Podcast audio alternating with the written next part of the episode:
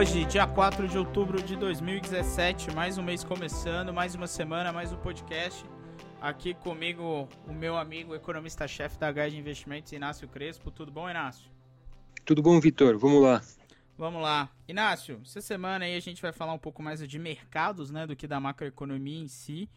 É, obviamente que a, o bom momento macroeconômico aí da recuperação é refletido pelos mercados, é antecipado pelos mercados.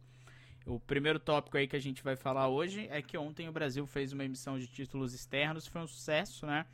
O governo colocou um título para 2028 numa taxa de 4,75, uma taxa baixa, trocou vários títulos que tinham taxas maiores e prazos mais curtos, ou seja, os investidores internacionais estão dispostos a emprestar dinheiro para o Brasil a taxas menores e a prazos maiores, o que é um excelente sinal, né, Inácio? Exato, eu acho. É, acho que isso tem, tem bastante a ver com o cenário internacional também. É claro que por aqui a gente está fazendo a nossa lição de casa, a gente tem avançado aí nas reformas nos últimos meses, até mais do que muitos esperavam, né? Essa que é a verdade. É, e o cenário internacional é, ajuda também. Afinal, é, a gente vê uma liquidez abundante ainda lá fora, com juros nos países desenvolvidos ainda muito baixos. Então, o apetite por risco segue bastante elevado. E aí o Brasil se beneficia disso. De qualquer forma, é um bom sinal. É um bom sinal que as coisas aqui têm caminhado e contamos com a ajuda do exterior. Então, nesse sentido, a gente pode até falar, aí o Temer é um homem de sorte, de fato, surfa esse momento positivo no exterior. É, o momento, tá, o momento lá fora é, é muito bom, muito proveitoso. É, é, esse apetite pelo Brasil ontem pelos investidores é a prova disso. E é aquilo, né? Muita abundância, muitos recursos ainda lá fora, né? As taxas de juros ainda bastante baixas, apesar dos Estados Unidos estar sinalizando que, que vai começar um movimento mais duro de subida. Mas um momento ainda de muita liquidez, né, Inácio? Os mercados ainda com muito dinheiro e esse dinheiro precisa ser estacionado em ativos que têm um yield maior, né? Pagam mais. Exatamente, eu acho que é, esse comportamento também por busca de um retorno esperado mais elevado também tem sido visto é, em gestores aqui, casas de investimento aqui no próprio país. A gente tem visto isso, é, cada vez mais nítido isso, é, gestoras que vinham é, apostando na queda de juros, né, no fechamento da curva. É, isso vem acontecendo, ganharam bastante dinheiro no mercado de juros e aos poucos vão migrando as suas carteiras para uma alocação em bolsa mais é, significativa. E é claro que esse fluxo aí para a bolsa também tem é, contribuído para a alta do Ibovespa. Né? Então, não é só também o, o maior fluxo estrangeiro, mas aos poucos é, investidores locais aqui também passando a a tomar mais risco, a entrando em mais em bolsa, né, é, por exemplo. Então, é, acho que isso também é importante. É, ontem que, que teve essa grande ambição do governo aí, que foi muito positiva, também foi a bolsa bateu mais um recorde, subiu 2,87%. É, uhum.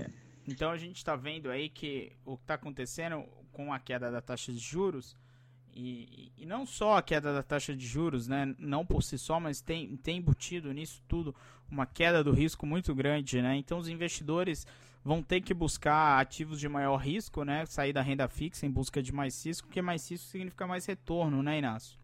Uhum.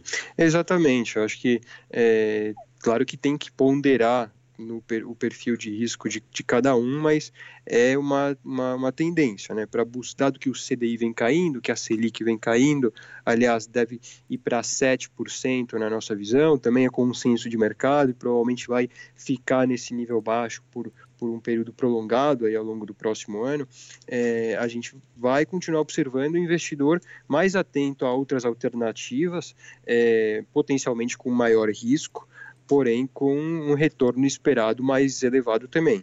Então, acho que é um comportamento do investidor que não vai ser transitório, acho que veio para ficar, dado que se espera que juros no Brasil é, fiquem mais baixos por um bom tempo, né?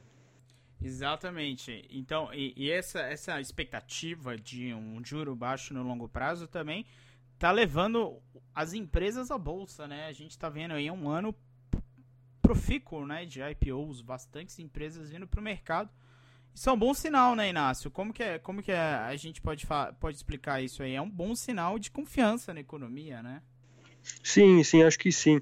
Empresas também se aproveitando desse momento de juros mais baixos para rolar a dívida, né? Para assim como o Tesouro fez ontem, é, para renegociar a dívida, aproveitando-se desse ambiente mais positivo de juros mais baixos, né? Afinal, há pouco tempo a gente tinha uma Selic é, aí um pouco acima de 14%. Então, é uma mudança bastante significativa de pouco de pouco tempo para cá.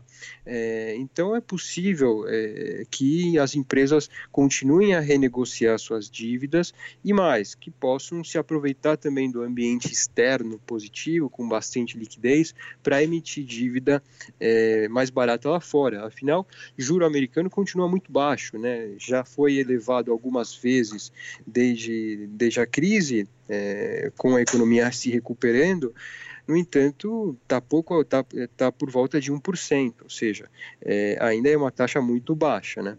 Então a gente deve continuar vendo esse ambiente bom para as empresas, é, possivelmente mais IPOs, bastante já tem, tem saído nos últimos meses, mas é algo que pode continuar, é, é, é a tendência, aliás.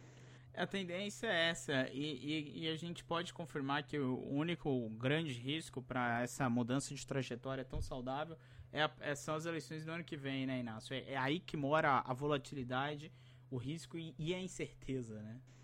Exato, acho que a gente tem pela frente é, um, dois anos é, de, de, de, crescimento mais forte, afinal a gente está saindo aqui de uma crise, é, então tem um componente cíclico aí é, dessa saída da, da, crise, dessa recuperação econômica, mas tem logo ali na frente a eleição 18 é, e a discussão dos problemas fiscais a partir de 19, né, no próximo presidente. É, esse talvez seja um risco é, a ser monitorado, que ainda não está equalizado, então é, acho que o mercado vem se aproveitando desse cenário de crescimento mais forte que se espera. Aliás, as projeções de PIB têm sido revisadas para cima, não só desse ano, mas as do próximo também, com viés que elas continuem a ser revisadas para cima, mas logo ali na frente é, tem eleição, como você disse, e tem a discussão do problema fiscal, que ainda está longe de estar tá resolvido.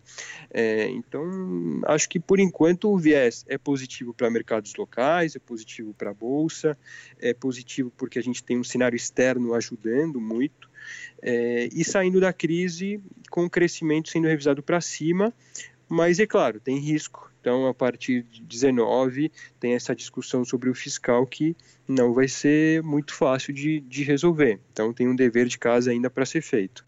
Exatamente esse é o ponto que, que o Inácio tocou. É porque a, a, grande incógnita é o que fará o próximo presidente quando o assunto for fiscal, né, Inácio? É, é isso que assusta os investidores. Inácio, falando, voltando um pouco em taxa de juros, vamos falar um pouquinho. Esse mês ainda tem mais, uma, tem mais um cupom, o próximo no começo de dezembro, então é, é o que finalizaria o ciclo de juros ainda. É, é, finaliza o ciclo de juros desse ano. É, a gente acredita, né? Você falou agora há pouco, numa taxa de 7. E, e quais são as nossas perspectivas aí para os próximos dois cupons e o primeiro cupom do ano que vem? Bom, a gente tem daqui até o final do ano mais duas reuniões do Copom, é, agora final do mês e em dezembro. A gente espera 75 pontos de corte é, agora nesse mês e 50 na última reuni reunião do ano em dezembro. É, isso leva a Selic para 7 é, é, o consenso de mercado, então não estou é, falando nada que não esteja já sendo precificado é, e se espera que essa taxa fique baixa por tempo prolongado. Acho que aqui tem um risco, na verdade, para baixo, ou seja, da Selic terminar, é, ou melhor, começar o ano de 2018, os, nos primeiros meses, um pouquinho abaixo desses 7%. É, ou seja, se a inflação de alimentos continuar surpreendendo para baixo, o Banco Central pode, no início do ano que vem, cortar mais um pouco a Selic. É, acho que esse é um risco que a gente começa a monitorar, é, e especialmente por conta da inflação de alimentos que tem caído. É, então a gente vai monitorar, talvez o juro para baixo de 7. É isso aí, Inácio. Por hoje é só. Até semana que vem. Então, um grande abraço. Legal, Vitor. Grande abraço.